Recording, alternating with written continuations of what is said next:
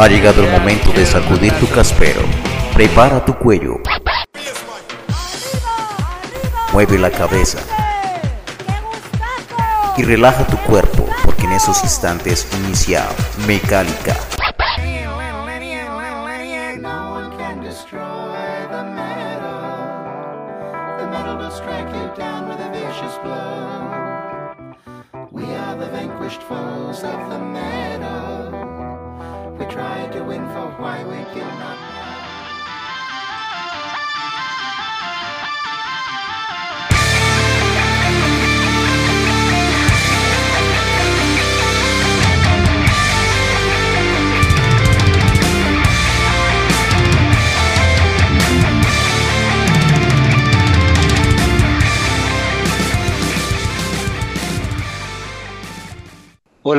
Oyentes de Mecálica, bienvenidos a esta nueva misión de nuestro podcast donde estamos eh, analizando diferentes cosas. Ya venimos hace un año con, con diferentes podcasts, con entrevistas, eh, las entrevistas que hicimos en conjunto con nuestra fundación eh, Círculo de Medio Metal Colombia, que hicimos con Javier y con Rocío, que vamos a seguir en memoria de Javier haciéndolas con Rocío.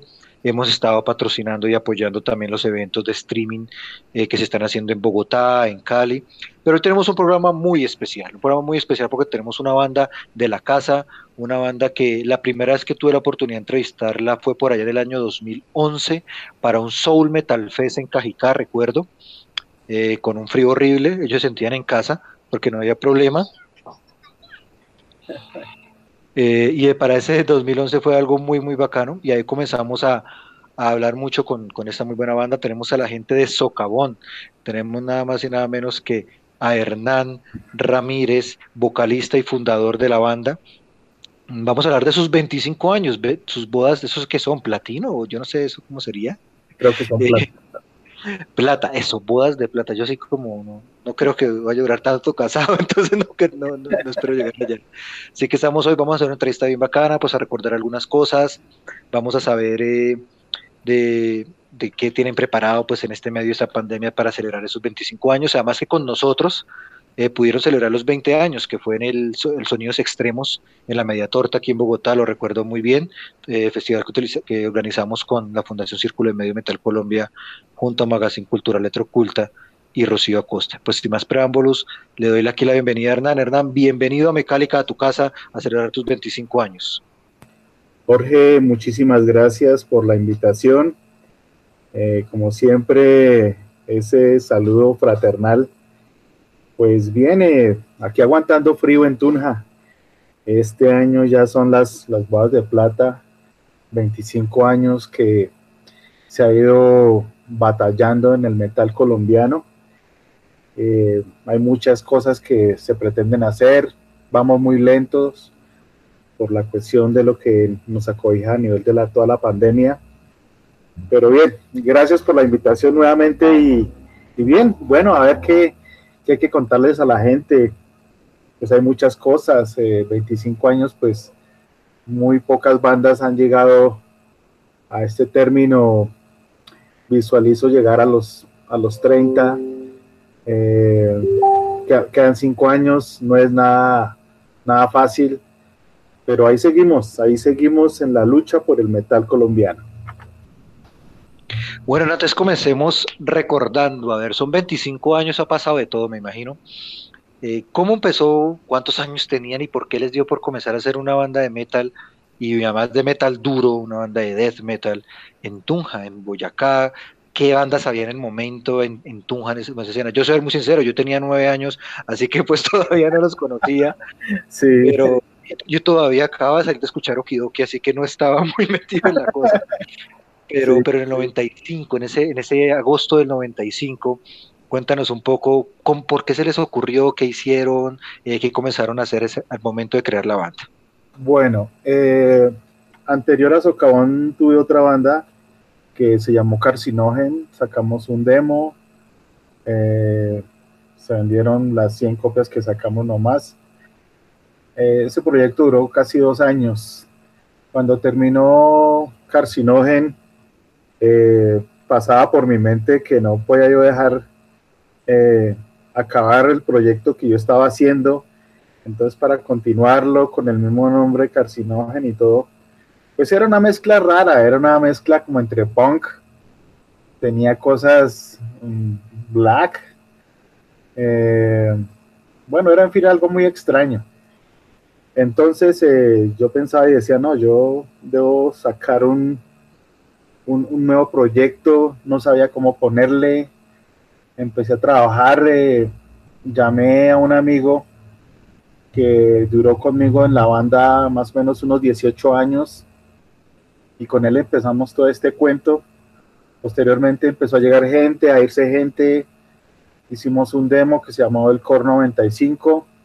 Lo grabamos aquí en mi casa en precarias eh, condiciones. Pues como siempre, algo, algo difícil y más por esa época.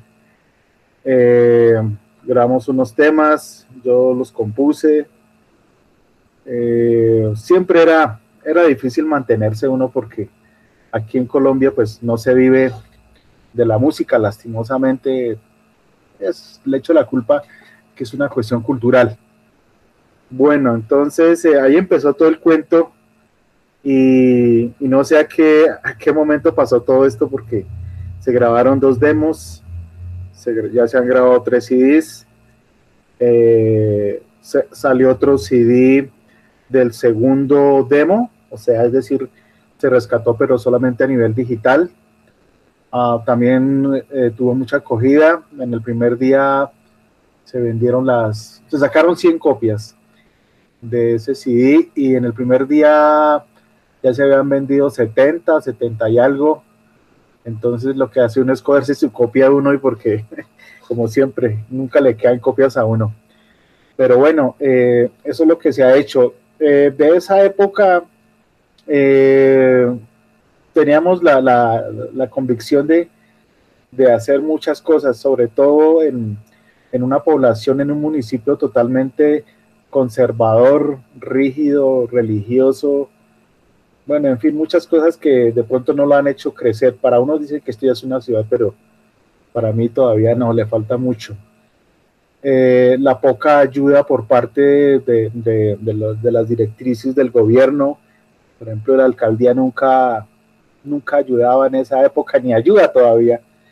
Lo mismo la gobernación, todo lo que se llama cultura, todo lo que manejan las secretarías, eso nunca ha existido para la corriente de uno. Entonces, eh, siempre uno era como ese espíritu eh, guerrero de estar haciendo uno música y tratar de mantenerse porque uno siempre trata de, comprar buena tecnología y la tecnología para la música que uno hace, pues se va a platica, se va mucha plata y, también toca estudiar mucho el instrumento y bueno, en fin, muchas cosas de, de producción y postproducción. Entonces, por eso es que después nosotros visualizamos o yo visualicé que teníamos que irnos de acá y nos aventuramos a, Bogotá entonces eh, ya nos tocó estar viajando a cada rato de nuestros bolsillos, estar pagando para tocar en, varios conciertos, en festivales, pero siempre la acogida ha sido buena por parte de la gente. Entonces eso es lo que se ha hecho desde el comienzo de la banda, tratar de, estar trabajando siempre. Muy bien, Hernán. Y bueno, recordemos que han grabado, como, como lo decías, comenzaron con ese primer demo que es el Core 95, Core, Core 95, el Lamentos en el 2000, y después llegó el primer, el primer álbum, que fue el Pasos en Sangre en el 2003. Este muy, muy buen trabajo que, que, lastimosamente me lo, presté y se quedó prestado. Yo creo que tiene una amiga que, está ahorita viviendo en Cúcuta, le mando un saludo. Eh, se quedó por allá, pero lo recuperaré, eso sé que sí. Eh, es un muy, muy buen trabajo. Y algo muy, muy bacano es que ustedes han producido prácticamente todo pues con autogestión. Cuéntanos un poco algo de Martirio Records. Bueno, eh, sí, como lo dices, pues detrás de una banda tiene que haber eh, alguien y, entonces pues se me ocurrió de Martirio Records y siempre Martirio Records ha estado ahí en la cuestión de la banda y pues nosotros somos los mismos Martirio Records pues nos ha tocado, yo creo que eh, cuando se grabó el primer CD, eso fue chistoso porque un amigo que ahorita está viviendo en Europa, él fue el que nos enseñó a grabar y aún nos, nos, nos sigue ayudando porque él es el encargado ahorita de la masterización de la banda, de todo lo que haga la banda, él lo masteriza. Entonces, él, antes de irse para, para Europa, él nos enseñó la cuestión de desde cómo comprar el computador para eso, comprar una consola para esto, comprar un micrófono para esto, que el solo micrófono sirviera para todo, para grabar la voz, para grabar los instrumentos, todo. Él nos, y nos ayudó mucho. Eh, y cuando grabamos el, el, el, el, Pasos en Sangre, nosotros sin un peso ni nada, ya lo teníamos grabado y, y nosotros preguntando que pues, para sacarlo en, en, en, CD en policarbonato blanco. Y en esa época las, las dos empresas que habían solamente sacaban como que eran 5 mil, creo que era en esa época, o 3 mil. Pues claro, eso valía una millonada y nosotros de dónde por eso es que la, la carátula se hizo a, un, a, un, a, una sola tinta. Aparece eso en blanco y negro y en gama de grises. Yo me acuerdo que yo lo hice en, Corel en esa época y, y, tampoco yo tenía mucha conocimiento del Corel, hasta ahora lo estaba escudriñando. Bueno, eso nos tocó ir a, por los lados de Chapinero, ir a una litografía, a ver cuánto nos cobraba. Pues sí, a la hora del té fue, barato porque esa vez el señor que nos hizo el trabajo dijo, saquen unos afiches, yo les, les ayudo y que no sé qué, sacamos los afiches, como 100 afiches y, y bueno, y el CD, ¿cómo, ¿cómo haríamos? Y no, eso buscamos los CDs de policarbonato blancos, buscamos unos negros, a ver, eso ya no habían, entonces nos tocó sacar en el más que se pareciera, no tan colorido, con, eran como azules, como, como verdes, como, entonces nos tocó sacarlos, no me acuerdo qué marca eran, y, y fuimos y compramos eh, 500 CDs. Entonces nos, nos, vendieron unos tubos donde venían 100, 100 CDs por cada tubo esos. Las torres, las torres de los CDs. Sí, las torres. Y nos tocó cosas, unas cajas, fuimos a, los héroes, ahí donde venden toda esa cuestión de los computadores. Eh, y alguien, pues yo le dije, no, es que necesito 500 cajas de, y el hombre me miró 500 y qué va a hacer. Yo esperé, las consigo. Entonces íbamos en el carro del otro guitarrista, un tico pequeñito rojito, y para meter todas esas cajas ahí, no, eso nos tocó. Pero bueno, la cuestión fue que logramos hacer todas esas vueltas y, y grábelo en un, en un, ah, en el computador del otro guitarrista de uno en uno, y nos tocó así sacarlo, sacarlo así. Después, eh, yo le mandé una copia a Lucho, a Lucho Barrera y no volví a saber nada más. Yo no, no, no, no volví a saber nada más del CD ni nada. Y una vez en un concierto aquí en Tunja, por allá en un garaje, eh, estaban tocando como tres bandas. Y, y, había un personaje que me miraba, me miraba, decía, ¿quién es este man? ¿Por qué me mirará tanto? Yo no lo conozco y, y será que tropel o alguna vaina. Entonces se, se, prendió el pogo y el tipo se metió y ta, ta. Entonces se me acercó y me dijo, toma hermano, esto, esto le conviene a usted, a mí no me sirve, pero a usted sí. Y me entregó un cassette, me entregó un cassette del hombre y, yo no sabía que venía en el cassette. Y bueno, lo metí entre, entre mi chaqueta y, y entonces era, eso fue un sábado. El lunes me puse a trabajar ahí en diseño y ta, ta, ta, y me acordé del cassette. Entonces dije, venga, lo ponemos y todo. Y cuando sí estaba sonando el programa de, de Lucho Barrera, y, pero yo no sabía que nosotros estábamos ahí dentro de ese programa y, y, empezó a sonar cuando en una parte que se llama, una sección que se llama eh, Mada in Colombia, se llama el programa así, y colocaban bandas de metal colombiano. Y pues yo estaba ahí trabajando cuando empezó a hablar y eche, y eso echaba flores a una banda y que la banda y que la banda. Y yo pero quién sabe qué banda será y dije pues pónganla a ver cuando éramos nosotros. Entonces me, me dio tanta curiosidad porque yo apagué, es decir, eh, dejé de hacer lo que estaba haciendo, apagué el computador y, y me puse a escuchar todo el, todo el programa, todo el programa y, y, me sentía extraño porque ya por lo menos uno tenía un reconocimiento a nivel fuera del municipio y, decía interesante, interesante. Pasó no sé qué tiempo pasaría y entonces en un concierto eh, que tocamos eh, Rock Kennedy, creo que era. Nosotros tocamos como de cuartas o de quinta, yo no me acuerdo. Y cuando empezamos a tocar eh, los temas, la gente empezó a cantarlos y yo decía, yo no lo podía creer. Y sonó el tema hijos de la violencia y más eso lo, lo gritaban con una emoción y pues yo como erizado, yo decía, no está en se siente uno, pero esto es como el cielo, ¿qué será? Y la gente enardecida y todo, el mundo feliz. Pues claro, tocaban los temas y, y entonces yo decía, pero ¿por qué la gente ahora, de un momento a otro, pues fue por el programa de Lucho? Entonces, pues fue interesante eso, ya empezó esto a moverse, a salir más conciertos, a salir propuestas por allí, por allá, entonces nos tocó que bueno, que ahora que fotos, que nos toca escribir allí, que toca arreglar el logotipo, que toca hacerlo separación de color, todo eso, alistar un buen brochure. Eh, bueno, aparecían problemas como siempre en toda banda, después otra vez eh, trabaje, hágale, y, ahí empezó toda la cuestión durante mucho tiempo en Bogotá, siempre, siempre ha sido Bogotá y por eso es que digo yo que, que Tunja nos vio nacer, pero Bogotá nos vio crecer. Entonces, eh, eso ha sido, eso fue como los inicios de lo que ha pasado, sobre todo con ese primer CD. Qué buenas historias, mire, cosas que uno debería enterar después del tiempo, hermano. Muy bacano eso. Listo, después ya para seguir como con la parte discográfica, ya llega el Cenizas del Palacio en el 2009. Ya es otra cosa, ¿no? Ya es un, un, disco eh, más, más, digamos, por la portada ya tiene una, una, una portada diferente, es un álbum que además es pues, tiene 11 canciones espectaculares. Eh, cuéntanos ya cómo fue la producción de este y, qué historias también por ahí puedes contarnos del Ceniza del Palacio. Bueno, el, el Ceniza ya, es, ya se ve que hay plática, porque ese ya lo hicimos en, en, polipropileno, en blanco, y fue con CD System.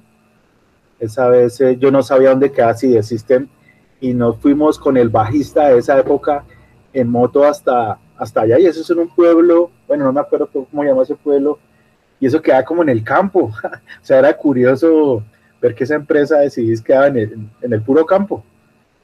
Entonces, eh, eso es todo un búnker, no sé ahorita cómo será porque yo hace años que no, no voy por allá. Era un búnker y ya tenía que estar uno registrado para entrar y bueno.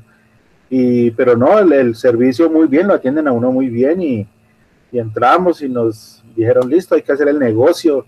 Llevé yo en esa época el máster, lo verificaron, listo, dejamos pago. Y como a los 15 días me llegó aquí a la casa, ah, no, los, los entregaron, tocó ir a recogerlo, ya me acuerdo. Eh, nos dieron una cajita y yo no podía pensar que en esa cajita venía todo eso. Claro, nos faltaban eran las cajas porque en esa época eh, tocaba más fácil conseguir las cajas por aparte los CDs tenerlos por aparte, ya con la impresión de, de, la, del screen, del label en full color y todo eso.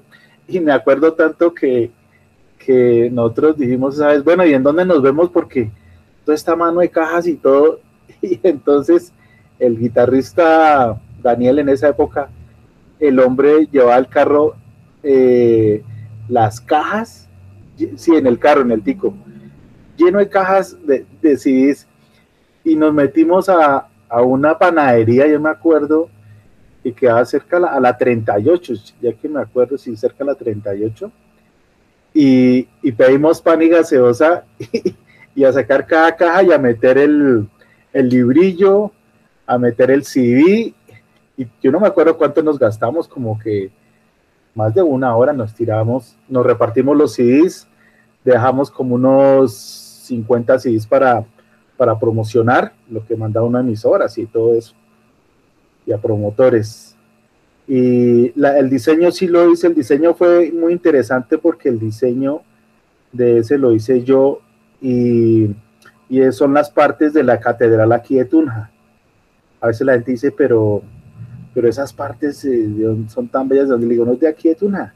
Y, y, la gente cuando se va a la catedral y mira eh, esas partes eh, finales de, ¿cómo se llamará? No es de grabado, sino de escultura, son, son fascinantes. Entonces, la misma puerta, eh, todo eso, entonces eso fue lo que yo incluí dentro del, dentro del CD. Ya a nivel de, de letras y todo eso, pues ya fuimos un poco como más eh, a nivel político, con Oscar inmiscuimos un poco más la cuestión de los, de los derechos humanos eh, que eso es lo que siempre nos ha identificado y, en sí fueron como que 11, 11, temas. Nunca habíamos pensado en sacar 11 temas en un solo CD. Lo sacamos, eh, rescatamos unos que yo había sacado en los demos y volvimos y los, rescatamos y los plasmamos ahí. Eh, en la cuestión de la canción de Cenizas del Palacio, los sonidos que salen ahí al comienzo son verídicos. Esos son los verídicos del, del oficial de servicio que estaba en esa época cuando se tomaron el palacio. Todos eh, esos audios son reales, son de esa época. Entonces, eh, a mí me parece como, como muy bueno porque a veces los fans, la gente joven que lo escucha uno, eh, dice, bueno, ¿y esa canción qué? Entonces cuando les dice, es que sucedió, por eso se llama Cenizas del Palacio, porque pasó esto en el palacio y tal la gente en serio y les cuenta uno y, ah, interesante. Entonces es lo que nos, nos ha hecho como, ver diferente a otras bandas, de no hacer una letra ahí como por, por hacerla y no, de tener una, una, cuestión más allá en la cuestión como espiritual, como en la parte de la filosofía. Y eso es lo que nos, nos gusta mucho y, y, es lo que siempre plasmamos. Así como hay en otras canciones, por ejemplo, eh, cuando uno habla de mi muerte, de ese tema, eh, la gente dice que porque le cantan a la muerte, y le digo, pero es que los indígenas hacen fiestas alusivas a la muerte, y se supone que nosotros somos más civilizados y nos da pena o miedo hablar de la muerte o que es prohibido hablar de la muerte, es una cosa que desde niños no nos enseñan. El simple hecho, yo lo, he visto que desde que uno nace, ya empieza uno a morir. Entonces, eh, todos esos temas son así. Entonces, eh, siempre le, no es porque uno se invente una letra ahí o, porque Oscar haga unos textos y, y hagámosle música, no, siempre tiene su, trascendencia eh, eh, la parte de la temática de la banda. Creo que es algo lo que, de los que disfrutamos Socavón, las cosas que más nos gusta de la banda es que son, son letras fuertes, contundentes y que lo podemos asociar, no, no estamos hablando de dragones, aunque no tiene nada malo cantarle a los dragones, a mí me gusta el power metal también y le cantan a eso, eh, pero, pero poder sentir esa realidad y esa parte colombiana también de cosas que han sucedido, eh, la muerte es que podemos no cantarle a la muerte, si eso es lo más fijo que tenemos todos, o sea, es en vez de estarle cantando tanto al amor, que, no está por nada malo, entonces creo que la muerte es algo que es indiscutiblemente para cantar.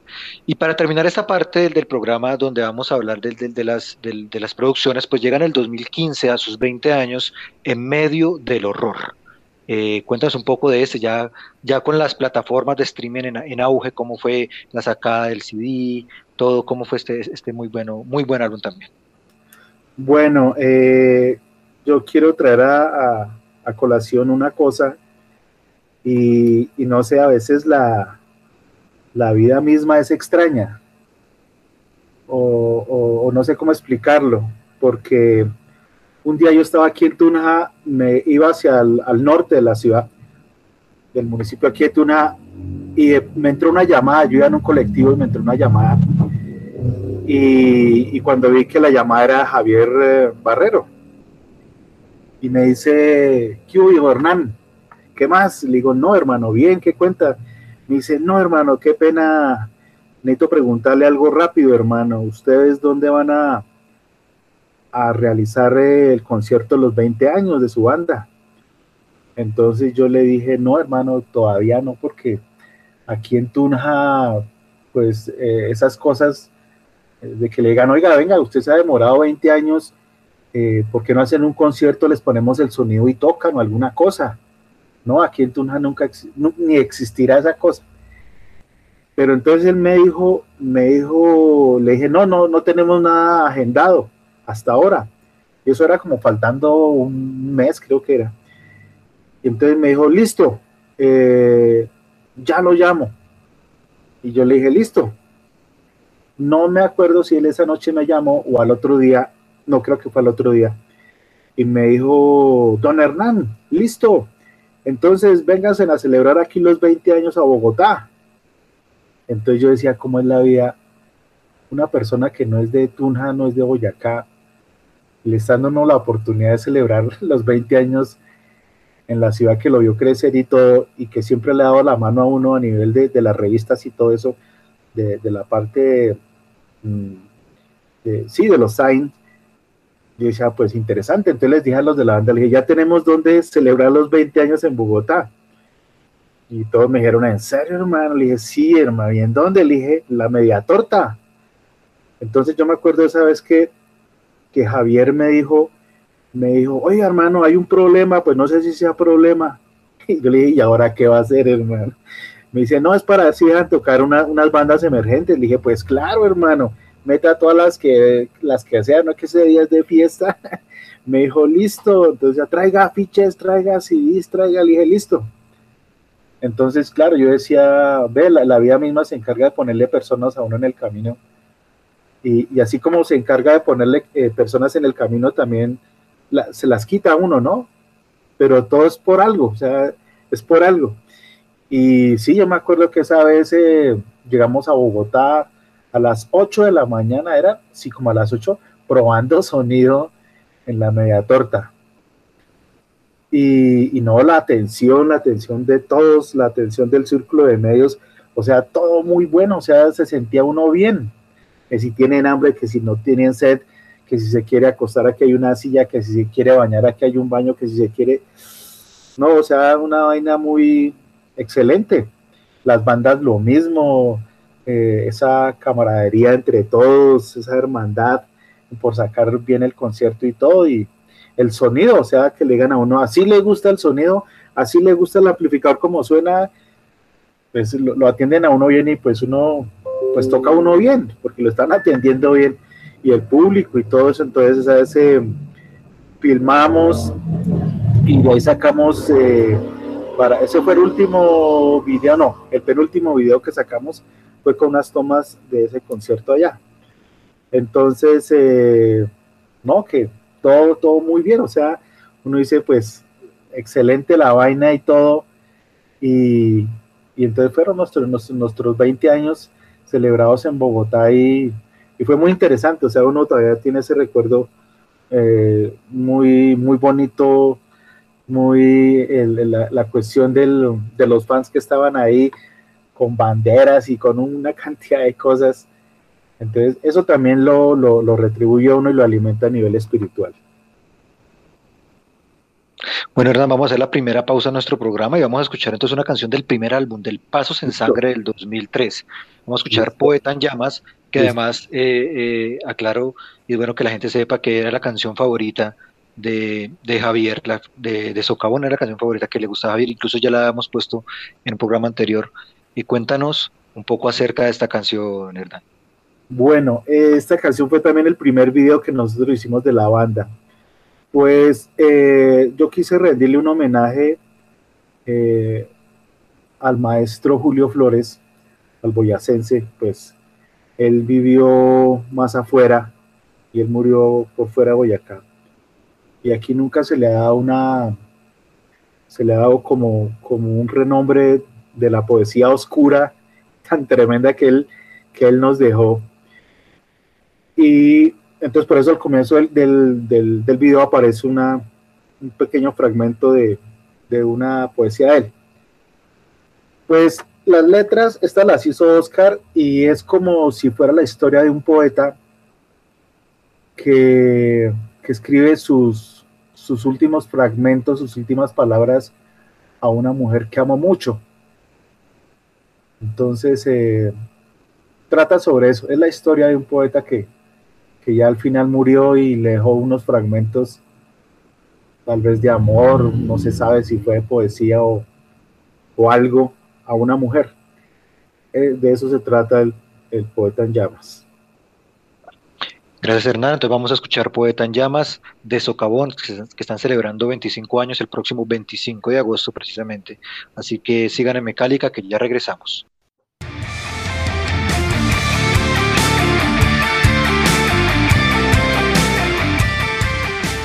escuchando Mecánica.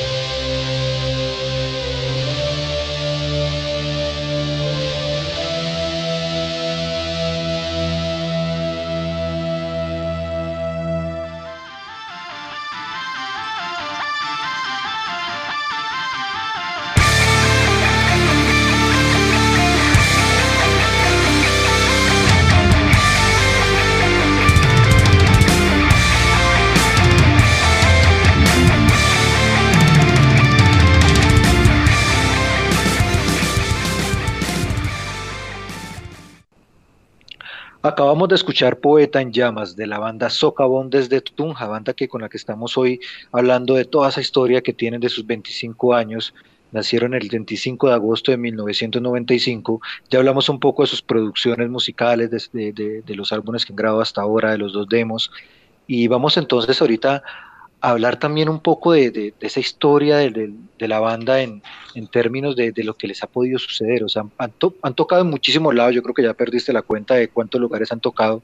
Sí. Pero cuéntanos ahí de pronto alguna anécdota, aparte de la que nos contaste, tal vez la del cassette de, esa vez del programa de Lucho Barrera, pero alguna anécdota, algo extraño, medio gracioso que te haya pasado en estos toques en todo este tiempo con la banda. Bueno, eh, hay cosas curiosísimas. Eh, entre esas está una vez que se hacía el lanzamiento en Bogotá de Boyacá en Corferias y entonces que necesitaban una banda de rock y ellos pensaban que uno tocaba era rock en español o, algo así y no death metal.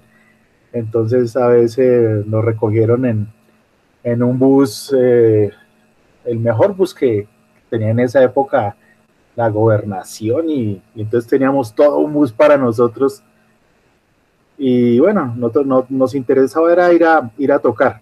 Pero antes de eso, yo le había dicho a una persona de la gobernación que yo necesitaba saber pues eh, el ride técnico, el backline y, y esas cosas a nivel técnicas para dar un buen show. Entonces me dijeron, no, no, no, tranquilo, tranquilo, eso ya le tenemos de todo. Y entonces yo dije, no, eso yo llevo mi amplificador. Yo tenía, tengo un amplificador pequeñito, un Marshall de 15 eh, y yo me lo llevé y dije, no, yo me lo llevo. Y bueno, allá estaba la tarima de la licorera y, y empezó a llegar gente, pero era gente que no era del, del, del gremio. era gente que, le gustaba de pronto el vallenato, bueno, no sé. Y no tuvimos, bueno, aquí nuestro compromiso es tocar y, y vámonos. Y empezamos a tocar y todo, pero entonces, en la, probando el sonido, no lleva, pues uno acostumbrado a ver par 64 y un poco, al menos unas luces de miniteca. No, eso no había nada, era un bombillo que estaba encima del, del bajista. Y, y, cuando le digo yo al señor, le, le, le dije, oiga, eh, necesito saber el sonido, la consola, qué, qué potencias hay. Eh, bueno, lo que uno siempre exige. Y veo yo una consola de madera, de madera con unas cuchillas que yo decía, no, nosotros no podemos tocar con esa vaina. Y el backline, no, eso era, no era, un, era, mejor dicho, yo nunca había visto un, en otro vi algo, pero era mejor. Y entonces yo le decía al señor, y no vamos a tocar con esa vaina, y me decía, sí, sí, sí, mira, la gente está aquí, empieza a chiflar y todo. Yo saqué mi amplificador, lo puse, le puse un micrófono, y, y, empezamos a tocar, y cuando empezamos a tocar, yo no oía nada, yo oía, era un ruido lo único que veía yo veía era que encima del bajista, eh, como estaba un bombillo, cada vez que él tocaba, el bombillo se apagaba o se prendía. Entonces yo decía, no, esta vaina no tiene polo a tierra, no tiene nada. Y entonces eh, yo hacía unos coros en un tema. Cuando fui a hacer el coro, el labio se me pegó al, al micrófono y claro, eso me pasó un corrientazo.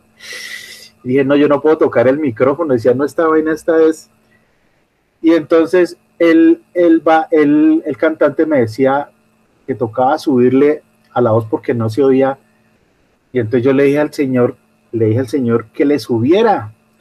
Y el señor no me veía y le dije al baterista, grítele alma que, que no se escucha nada. Y entonces el señor como que alcanzó a ver al, al baterista y le decía que súbale y ya le tenía todo arriba. Yo decía, uy, no, qué desastre de concierto.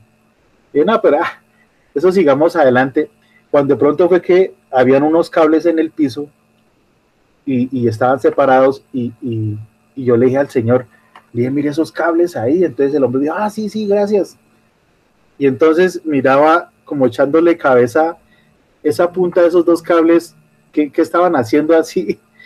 Y claro, cuando él fue a unir los, las dos puntas de los cables, ese señor salió a volar como si fuera una, película de chistosas, pero salió a volar el señor, se fue para atrás de espaldas y eso echó humo. No, esa vaina fue un desastre, eso. Entonces nosotros nos dio fue risa, nos dio fue risa ver al señor allá y llegó y mirando a ver si se le había quemado y nada. ¿Quién sabe qué sería ese cable?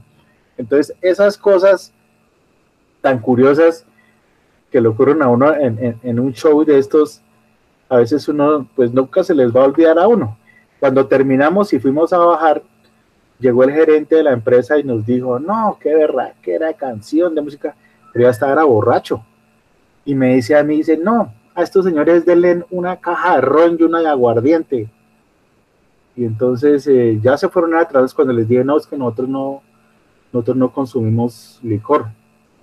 Y se quedaron como, como así como extrañados porque todos de negro y cabello largo y todo y que nosotros no tomáramos nada, pues fue curioso. Entonces, eso dimos, no, eso vámonos de aquí.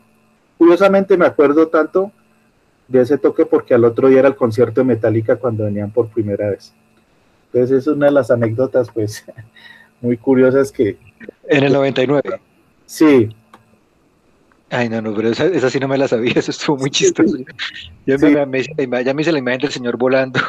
No, no, no, no, es que eso, eso fue, eso fue al sur de, de Bogotá, en una plazoleta, y la plazoleta era grande, pero el señor me dio a mí y me dijo, ¿qué hago con estos cables? Entonces le decía, que, que, únalos. Únalos. Y todo el mundo diciéndole, únalos. Y claro, cuando los unió, ese man salió a volar, hermanos.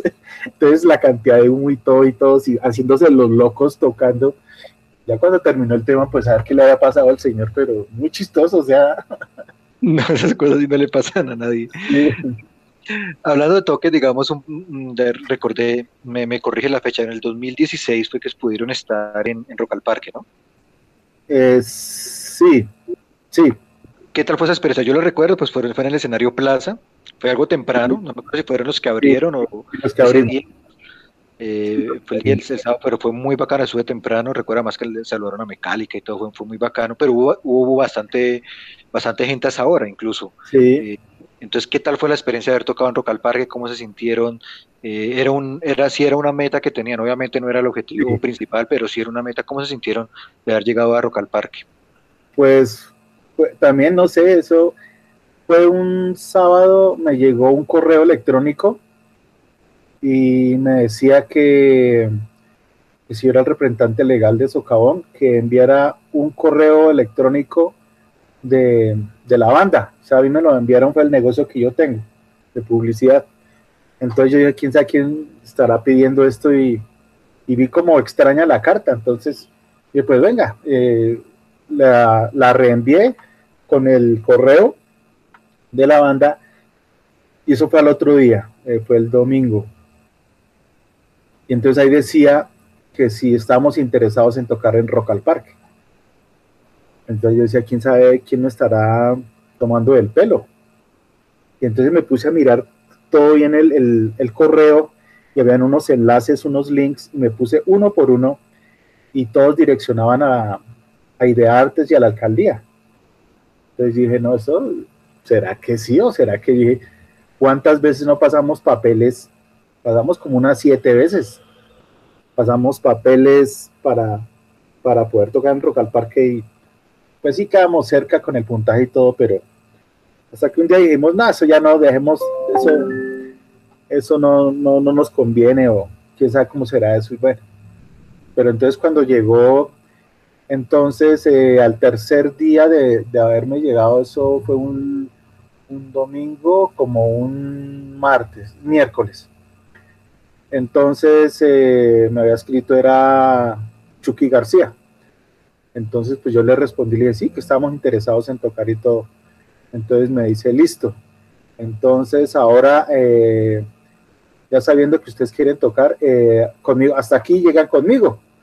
Entonces, de aquí en adelante se van a entender es con Ideartes. Y entonces ya empezamos, ya firmé contrato, ya, bueno, los papeles respectivos que le piden a uno. Eso tocó en una semana buscarlos y todo. Y, y qué, y no, y fue bien, o sea, eh, lo único que nos dijeron esa vez era que no podíamos hablar sobre eso durante tres o cuatro meses. Entonces nos tocó pues, pues ahí callados y entonces ellos dijeron que los listados iban a salir de las bandas que iban a tocar y todo. Eso era como un martes a las 4 de la tarde. Y, y a mí se me había olvidado, a mí se me había olvidado ese tema. Y sí, como a las 4, 4 y media sonaba ese celular. Y yo estaba con un cliente, mmm, estábamos hablando de, sobre la decoración de un, de un local que él tenía eh, como yo trabajo en publicidad, entonces se hable y hable, y decía, pero la gente como es de calzona, y la gente me estaba llamando, pues, para la cuestión de Rock al Parque, o sea, cuando me acuerdo como a las 5 de la tarde, claro, ese teléfono estaba, y entonces ya empecé a contestar, y que sí, que sí, vamos a tocar, y que no sé qué, ah, qué bueno, y que fue interesante, y entonces ya, eh, ya viajamos, llegamos al, al, hotel, al hotel de Kendama y fue, fue muy, se sentía uno extraño porque eh, me acuerdo tanto que le dije esa vez a la, a la gerente de, de Ilartes que pues que yo llegaba, que llegábamos allá al hotel, pero si alguien nos iba a recibir o algo, dijo, no, no, tranquilo, ustedes llegan y dicen que son artistas rock al parque, ya la gente sabe qué hacer. Pues sí, yo llegué y le dije un botón, es que soy artista rock al parque, y dio ya, eso, la gente volaba y eso llegó gente del distrito, no, muy interesante, o sea, una vaina, ya nos tocó llegar a unos papeles, listo, entonces de una vez rueda de prensa, entonces fueron como unas tres ruedas de prensa ahí, y ya después eh, subimos a la vista, a las habitaciones, nos dieron que ya estaba, que ya había, que el buffet nos estaba esperando, entonces bajamos, y cuando estábamos abajo, pues eh, ya estaba, estaba Sepultura, estaba Napaldet, estaban, bueno, muchas bandas. También estaba Norraza, estaba la otra banda de, de, ah, ¿cómo es que se llama? De, de vocalista de Masacre, de Alex Oquendo, la otra banda, bueno, no me acuerdo ahorita cómo se llama. Morbid Bacabre, ¿sí? Sí, sí, estaban ahí, entonces nos saludamos y todo bien, y entonces eh, que eh, no, dimos no, pues toca descansar, hermano, porque mañana el día va a ser retrinca y nos acostamos como a las como a las 10. Yo subí una guitarra, me puse a darle un rato ahí, como hasta la medianoche. Y siempre, siempre esa cuestión de, de, de de que la gente lo, lo atiende a uno muy bien, el respeto, eh, la cena, eh, ya eh, estar acostado uno y uno piensa, bueno, mañana toca a las 5 de la mañana porque a las 7 tocaba desayunar y a las 8 tocaba estar ya probando, haciendo pruebas de sonido. Y sí, nos, ya a las 7 estábamos desayunando, nos estaba esperando el, el, automotor para llevarnos al, al, Simón Bolívar y, y, lo mismo, ¿no? Ese respeto del señor del carro, lo mismo con uno, eh, ya eh, dirigiéndonos por toda la, esa es la que la 26, ya para el, para el Simón Bolívar, ya se empieza uno como, pucharle como cierta, cierta cosita. Y, y, ya cuando uno llega al parque, mucha gente afuera y como uno entra por otro lado, la gente también estaba ahí pensando a ver qué, quiénes iban entrando y todo eso. Ya llegamos y nos, eh, nos ubicamos en, el, en, un sitio muy agradable. Nos sentamos, nos tenían comidas rápidas, o sea, ligeras, comidas ligeras. Eh, había agua, no me acuerdo qué más había. Eh, una persona en la puerta para ver si se nos, se nos ofrecía algo. O sea, muy chévere. O sea, uno decía cuántas veces quisiera tocar así. Eh, entonces, eh, cuando fuimos, ah, nos dijeron en 10 minutos toca estar ahí en, las escaleras. Y entonces llegamos a los 10 minutos, ya con nuestros, nuestro trasteo, iba bajando Morbi Bacabre. Entonces, un gesto bacano de este man del vocalista y nos dio yo, con su madrazo respectivo y bacano y no sé qué. Y nos subimos, empezamos a cuadrar el sonido y ver una vaina tan, tan de un monumento grandísimo. Entonces ahí estaba Chucky García, yo no lo conocía. Y entonces eh, nos saludamos y me dijo, maestro, eh, y su banda, este, este sitio es para ustedes estos ustedes se merecen esto, se merecen muchas cosas más. Eh, no, se les olvide que en esta tarima tocó Metallica. Y yo sí veía, es muy grande esa, esa tarima, de, yo nunca he visto una tarima tan grande. Entonces le dije, listo, Chucky, muchas gracias. Dijo, esto es lo suyo, lo que necesiten a cualquier persona, pues él los atienden y lo que necesiten a la orden ahí, listo. Entonces ya empezamos a cuadrar sonido, listo. Entonces ya nos dijeron, no, pues dejen todo el sonido y todo ahí, las guitarras y todo el backline ahí listo, porque ustedes son los que abren, entonces, ¿para qué bajan otra vez y suben otra vez? Sí, eso fue lo que hicimos y bueno, pues bajamos ya cuando nos dijeron otra vez, bueno, en, 15 minutos toca que estén ahí en las escaleras, ya no eran 10 sino 15, subimos y entonces ya un personal, uno de producción ya nos dijo, bueno, son 40 canales de televisión que los van a ver. Eh, bueno, me dio otro, otro tema ahí de internet. Entonces, todo bien. Cuando empieza a contar yo 9, 8, 7, 6, usted ya tiene que estar saliendo.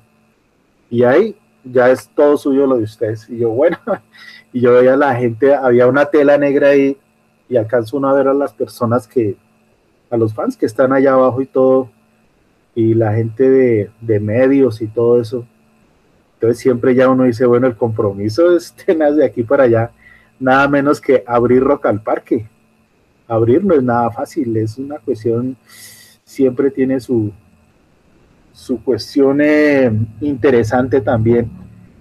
Y sí, ya cuando el, personaje de producción empezó a, a, contar, hacer el conteo, pues salimos, dimos el show, lo mejor de nosotros, aprendimos cosas, aprendimos cosas para no volverlas a hacer a nivel de, de concierto, pero yo creo que es la única forma como que uno aprende eso. Entonces, yo creo que después de haber tocado uno en una tarima así tan grande, uno se le mide lo que sea en cualquier clase de tarima.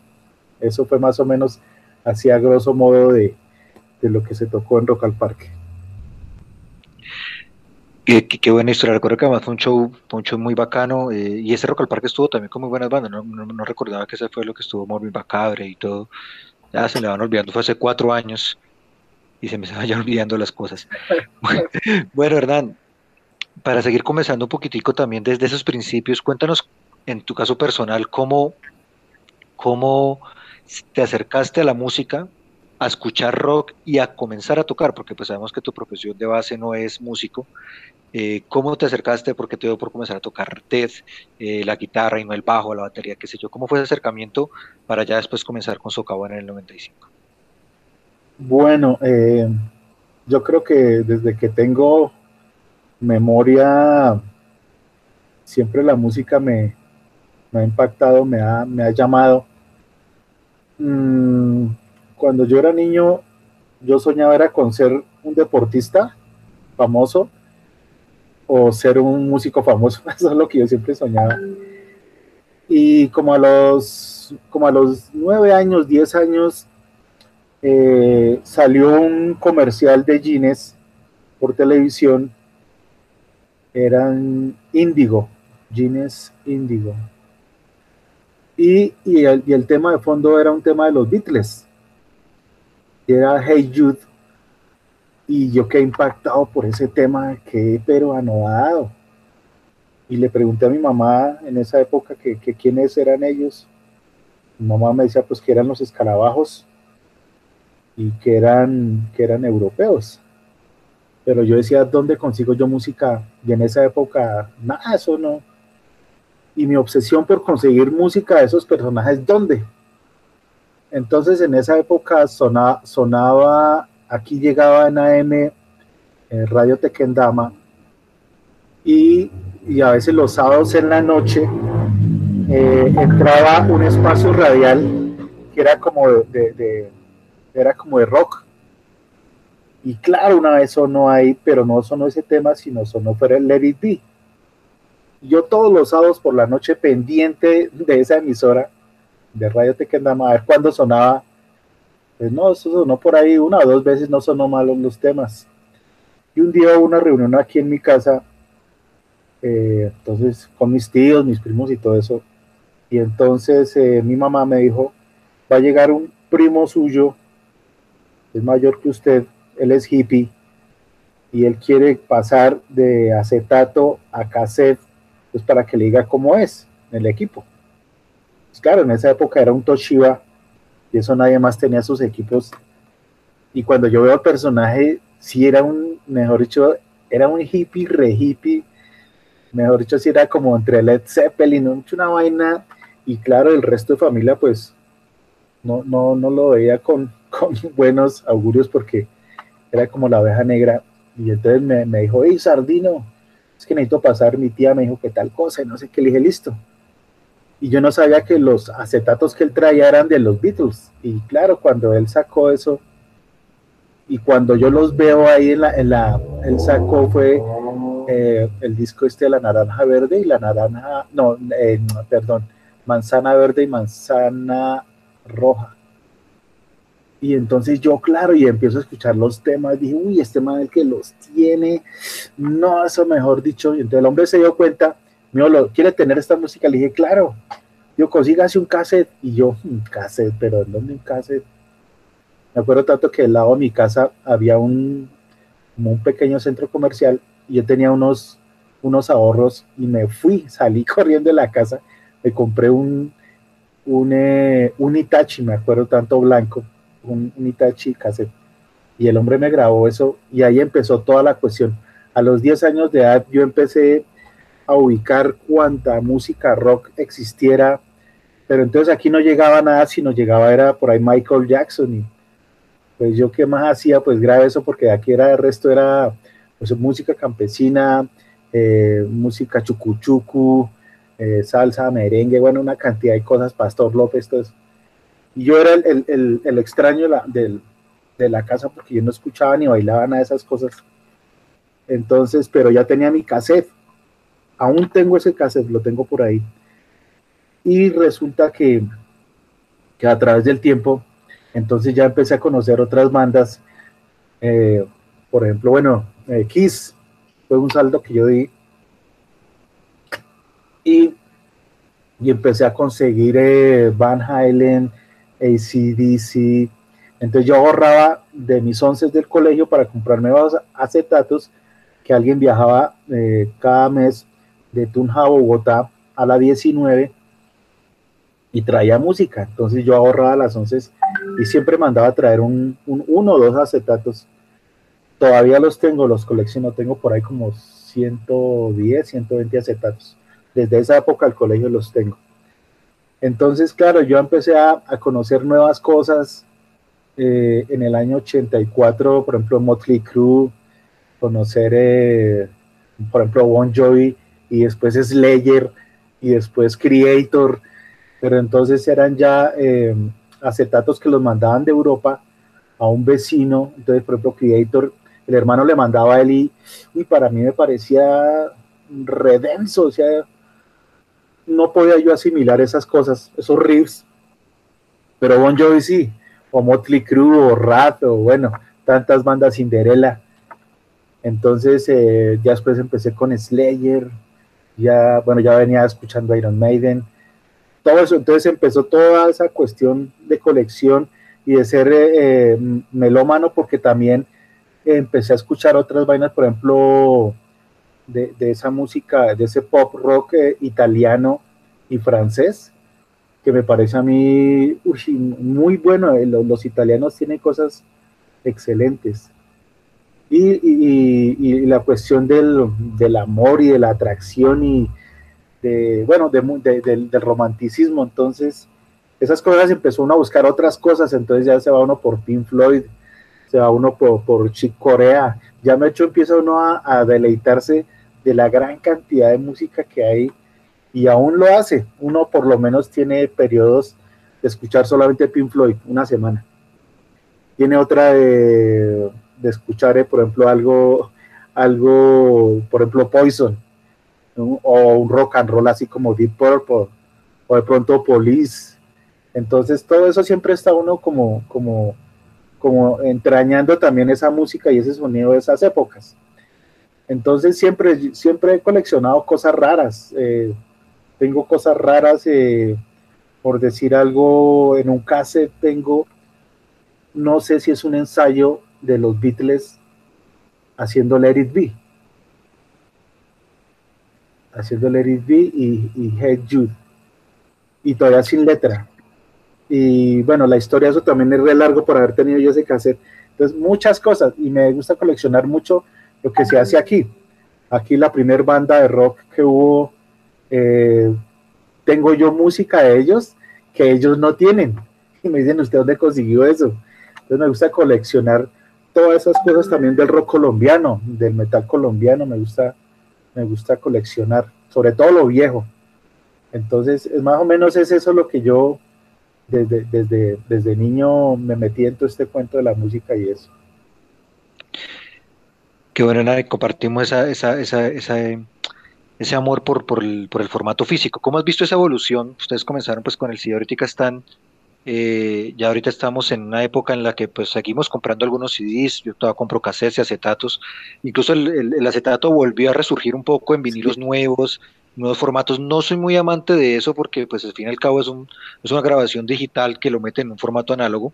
Me gusta más la triple A, grabar análogo, masterizado en análogo y, y prensado en análogo. Eh, pero volvió a resurgir, pero igual ahorita ya es todo por, por Deezer, Spotify, todas esas plataformas de streaming. ¿Cómo has visto esa evolución? Eh, ¿Te gusta? Y cuéntanos de una vez cómo va a ser la siguiente producción de, de Socavón y si han pensado cómo va, a salir y además si ya las podemos encontrar en, en, en plataformas de streaming. Sí, bueno, eh, pues no, yo no estoy en contra de, de las nuevas cosas que salen a nivel de la tecnología, o como se quiera llamar. Pero eh, por lo menos el año pasado me compré un tornamesa de esos baraticos porque un buen tornamesa no se baja de un millón de pesos, más el amplificador, más el un poco de cosas. No, me, me lo compré y, y, me conseguí este año un amplificador, un Pioneer, y, y con ese sonido, o sea, y, y, eso se le devuelve uno el cassette escuchando esas cosas. Entonces, por, por mí, yo tuviera mucho dinero, eh, me buscaría esos equipos viejos, por lo menos de los, de los 80 para acá. Me compraría otros de los 90, que ya es donde está el, el CD. Y, pero hay una relación que la gente a veces desconoce. Por decir algo, el MP3, yo no soy tan amigo del MP3 a menos de que sea de 320. La gente no conoce esas cosas. Entonces, la gente sí, conoce... Compresiones y eso, y además los diferentes sí. formatos. No sí. conocen el OGG, ni el FLAC, ni esas cosas. Eso, no conocen.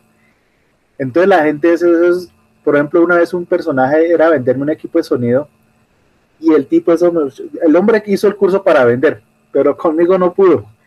El hombre me decía, no, eso aquí tiene ranura para no MP3, aquí tiene... Le dije, no, hermano, es que yo soy más profesional. Le dije al personaje, me dijo, ¿cómo así es que usted MP3? Le dije, ¿pero qué MP3 va a recibirme eso? ¿Un 320? Y entonces me dijo que no me entendía lo que yo le decía, o un 128, o un qué, o... Y me decía que él no sabía qué le estaba hablando. Entonces cuando le dije que ese, claro, el hombre dijo, le dije, no, esto no son equipos, hermano. Un equipo es esto, así, así, así, así, así, así. Usted por lo menos coloque un, acet un acetato y usted tenga la delicadeza de coger el brazo para el acetato y poner la punta encima del acetato. Eso es toda una parafernalia. Eso es como, mejor dicho, algo muy religioso, de que tiene que cuidarse usted el acetato y todo eso. La gente no le pone mucha atención a esas cosas hoy en día. Un día yo conocí un cassette de, de una banda norteamericana que ahí hay un latino en la guitarra, ah, ¿cómo es que se llama? Eh, no sé cómo es que se llama. Juanas Adicción. Ah, sí, Jones Addiction. Uf. Sí, Juanas Adicción. Y resulta que yo estaba con un amigo, un amigo que él es otro amigo que está radicado en, en Alemania, y un día me dijo, oiga, coloque ese cassette. Y entonces le dije, listo, venga, lo colocamos. Y el man dijo, si está escuchando el cassette. Y le dije, ¿por qué? Digo, suena mejor que un, que un, que un CD. Y me puse a, ponerle atención. Sí, señor. Durante toda mi vida yo nunca le he puesto atención a eso y el hombre sí me dijo, esa vaina suena mejor que un CD. Y sonaba mejor que un CD. Y me acuerdo que esa vez me dijo, véndame ese cassette. yo al hombre lo estimo muchísimo, lo estimo mucho, mucho y se lo regalé y él se lo llevó para allá para Europa. Y, y, esas cosas que una vez se escucha y dice, no, hay una magia detrás de esas cosas, de los mismos cassettes. El simple hecho del his que tiene un cassette, eso no se lo hace ver, verlo atractivo. Hay personas que a veces me preguntan, ¿y qué es lo que suena? Hay algo allá en el aire que suena, y es el his. Y la gente no les gusta eso es como el sonido del, del, acetato. Si es un acetato malo, suena como si alguien estuviera comiendo papa frita, un talegüe papas, eso suena ya hay otros que no suenan, por ejemplo los, los que son europeos o los que son, hay unos mexicanos de la serie Rocket que suenan excelente. Entonces, la gente desconoce eso, pues uno que tantos años dándole a esto, pues, pues eh, uno sí, capta estas cosas y es más amigo a eso, pero uno no puede ir en contra de, las cosas nuevas que vienen. Por lo menos en la banda sí ya, ya por lo menos hicimos un, eh, yo firmé un contrato con, con Symphonic Records y, ellos son los encargados ahorita de, subir toda la música a, las diferentes plataformas y también con ellos se sacó el, Lamentos. Entonces se sacó Lamentos con el mismo sonido de esa época, con el mismo sonido, el mismo sonido. Y ahí lo único que cambió fue un poquito la diagramación, porque se pasó de cassette a, CD. Y pues que nosotros no, no, no, no, no estamos en contra de, de, las cosas nuevas que salen, porque que si sacamos un CD, eh, digo, si sacamos otro trabajo, sí pensaríamos de pronto sacarlo en un CD, algunas copias, tenerlas ahí, porque hay mucha gente, hay, hay buen mercado de que la gente, si la gente compra en, en acetatos, pues hay gente que también compra el, el, CD. Entonces, eh, pues ahí estamos con esa política, ¿no? De estar en ambas cosas así a ver qué, qué, se, le, qué se le puede hacer. Bueno, para ir finalizando, porque es que 25 eh, años es harto y aquí nos vamos a quedar cinco días conversando. Hablemos ya un poco más del, del, presente y el futuro de la banda. ¿Quiénes conforman la banda en estos momentos y cuáles y cómo han hecho pues en medio de esto para ensayar y todo? Me comentabas fuera de micrófonos que ha sido un poco complejo en algunas eh, por, por, muchos temas de distancia. Y bueno, ¿cuándo se, ve el próximo trabajo? ¿Están trabajando en él? ¿Están componiendo? ¿Qué está haciendo Socavón en estos momentos? Queremos seguir viendo Socavón, eso sí, por mucho tiempo. Sí, eh, bueno, pues ha sido difícil todo esto porque como, como yo te decía que pensamos hacer un poco de actividades este año y bueno, ya no se hicieron. Toca esperar el otro año. Ahorita eh, estamos eh, ya empezando a componer dos temas. Los temas ya están compuestos. Las baterías ya se grabaron. Eh, estamos ahorita en el cuento de arreglar volúmenes de platos, toms. apenas esté eso, voy a mandar esas dos baterías, las dos grabaciones a, Irlanda para que las mastericen. es una prueba que estoy haciendo yo a nivel de producción de primero eh, masterizar la batería porque en las anteriores producciones nosotros masterizábamos era todo pero esta vez quiero meterme en ese cuento a ver cómo quedaría el nuevo trabajo pero sí tenemos dos temas ya un tema es de Oscar y el otro tema es mío. Y, y eso es lo que hemos hecho ahorita. Todo ha sido muy lento. Yo por lo menos pensaba este año sacar ya, tener ocho o nueve temas, pero no. Está muy, muy complicado. Pero entonces he estado en la investigación también de, de producción, porque esta vez le voy a meter más, más, más a meterme más en el cuento de la producción. Entonces eh, he comprado por ahí unos jugueticos, eh, me toca probar otras cosas a nivel eh, digital y mezclar unas análogas. siempre siempre es, es, es, complicado. Y tratando de ahorrar para, para comprar un, un home studio, pues yo tengo uno pero me hace falta comprarle más cositas, más cositas para, para incursionar un poco más en eso. Nosotros siempre hemos grabado casi todo eso aquí en la casa. Y, las voces sí las grabamos eh, en una sala de ensayo o en un estudio de acá. Eh, pero no, ahí estamos mirando nuevas cosas. Están saliendo, la tecnología pues a veces eh, en cierta forma le ayuda a uno en la, cuestión de la, de la, producción, pero, pero veo que lo análogo nunca, nunca le, le pondrá el pie a lo digital a, lo análogo. Es más costoso, pero, pero bueno, ahí le estamos. Y no, y seguiremos eh, en esta lucha inquebrantable por el, por el metal colombiano y, y mientras uno esté vivo, pues pues siempre estará uno mirando hacia el futuro hasta cuando uno ya no, ya no pueda más. Eso es. Y ahora cuéntanos quiénes, en esos momentos quiénes componen la banda. Ah, pues eh, está Oscar Galán, que es el más, el más antiguo. Me ha acompañado como 23 o 24 años, estaba conmigo. Después sigue Diego Gómez en los bajos, eh, César Padilla en las guitarras y Jordan Puentes en la batería.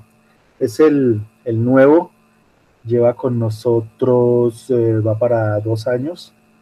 Con nosotros es un músico muy pilo, muy juicioso, es el más, el más jovencito. Pues eh, imagínese, yo, él tiene 21 años, yo tengo 52. Entonces, siempre la, la, relación de, de tiempo. Es... Pollo, es pollo.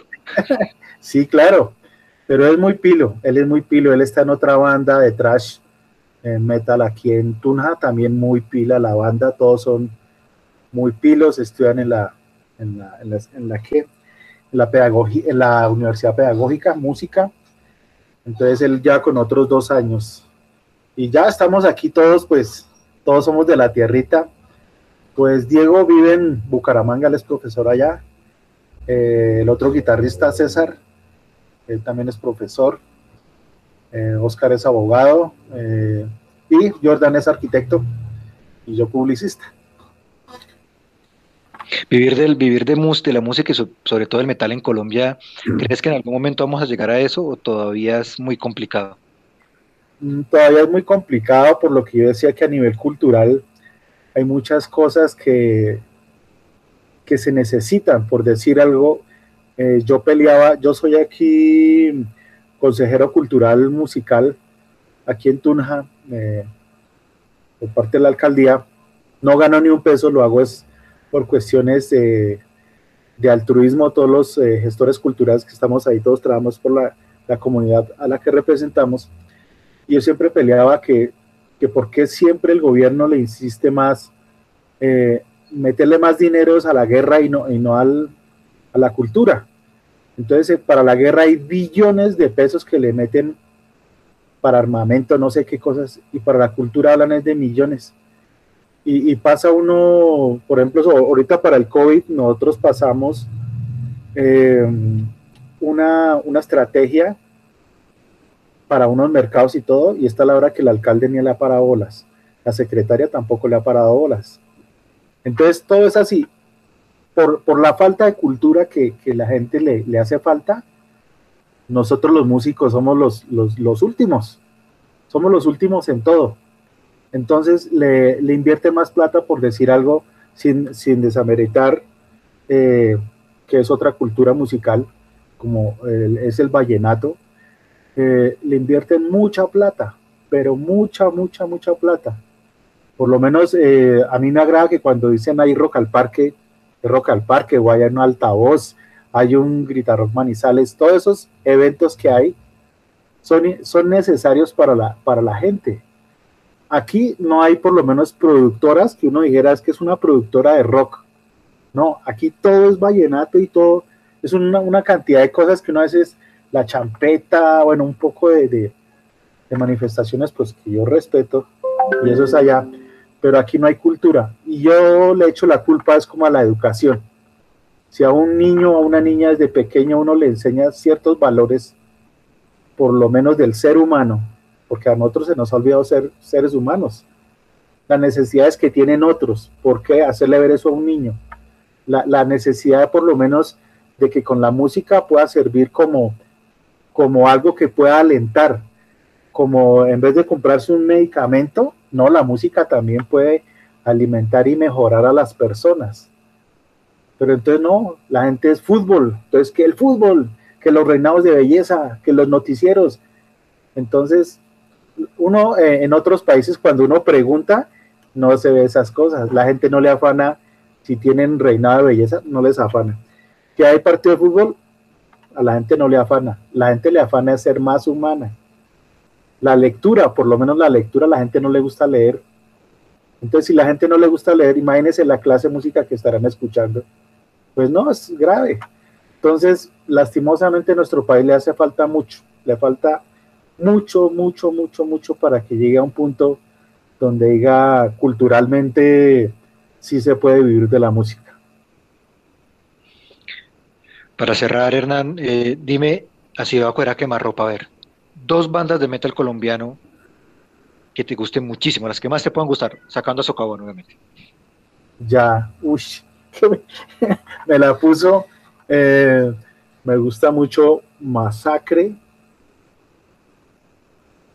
Bueno, no sé si Kraken entraría ahí como, como metal. Claro, Claro que creo que en por lo menos los primeros álbumes. Esa fue una pelea que las tres veces que entrevisté a Elkin, él decía que somos rock and roll. Y yo, pero es que escudo y espada es rock and roll.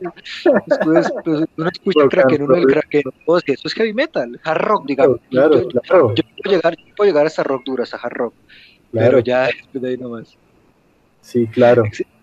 Bueno, Hernán, muchísimas gracias. De verdad que quisiera seguir conversando contigo dos días más y, para una segunda parte. Eh, uno aprende mucho de, personas que han estado tan involucradas en la música en Colombia, en el metal. Te agradezco porque la verdad ha sido eh, muy presentero siempre escuchar Socavón, siempre han, estado muy atentos en los eventos. Recuerdo que tal vez la, una de las últimas veces que los vi fue en el evento que hicieron de Boyacá, de Boyacá eh, en Bogotá, que fue en Vivar, si no, me, si no estoy mal. Ah, sí, sí, sí. Fue un evento muy bacán. Sí, sí. Sí, sí Jorge, muchas gracias por la invitación. Espero que no sea la última vez que podamos conversar y como siempre, un abrazo aquí fraternal desde Tunja. Perfecto, Hernán. Bueno, para cerrar hoy vamos a cerrar con Hijo, Hijos de la Violencia. Cuéntanos un poco, esa canción también está en su primer trabajo, que también es un himno de la banda. Sí, y, Hijos de la Violencia, pues es el resultado eh, a nivel humano de todas, de todas aquellas criaturas, niños y niñas, que han sido como el escudo, el escudo de, los disparos de los diferentes frentes armados de este país que todos conocemos y, y de instituciones que hacen parte del Estado han hecho que, surjan estos niños de la violencia. Hernán, muchísimas gracias. Y bueno, antes de terminar, si quiero que nos digas qué tienen preparado, pues me imagino que será vía online o algo, el 25 de agosto, y recuerden las redes de la banda, YouTube, Facebook, Instagram, todo lo que tengan para que la gente esté conectada. Sí, eh, esta semana saldrá un banner, pues invitando a las personas para este próximo 25 de, agosto iremos a hacer una transmisión, un streaming, hablando de la banda, de la historia. La gente si quiere preguntar, hacer preguntas, estaremos dispuestos a, contestarlas y a, pasar un rato agradable. Y esa es la única forma que podemos eh, manifestarnos en nuestros 25 años de celebración. Y ahí estaremos, Hernán, eh, pendientes de, Muchísimas gracias, Hernán, por haber estado acá. Entonces les recomiendo a todos para que estén en las redes sociales de la banda. Y vamos a cerrar entonces con Hijos de la Violencia. Este fue el Mecálica el día de hoy. Espero que lo hayan disfrutado tanto como yo. Eh, recuerden seguirnos en Spotify, en Deezer. Estamos en todas las plataformas digitales. Eh, no hay excusa también en nuestra página no se desconecten nunca de Mecálica, sigan aquí pendientes que siguen muchos más programas, vamos a seguir con los programas que teníamos con Javier, vamos a seguir con Rocío y otro invitado pues para seguir en, esto, eh, y ya se viene también el especial que le haremos a, nuestro amigo Javier Barrero que se nos adelantó, eh, y que pues lo seguimos extrañando bastante, y, pero la, toca seguir y, seguramente él quisiera que, que, él quisiera que siguiéramos nosotros aquí eh, hablando de lo que tanto nos gusta que es el metal, el metal colombiano. Así que esto fue Mecálica del día de hoy, hasta la próxima.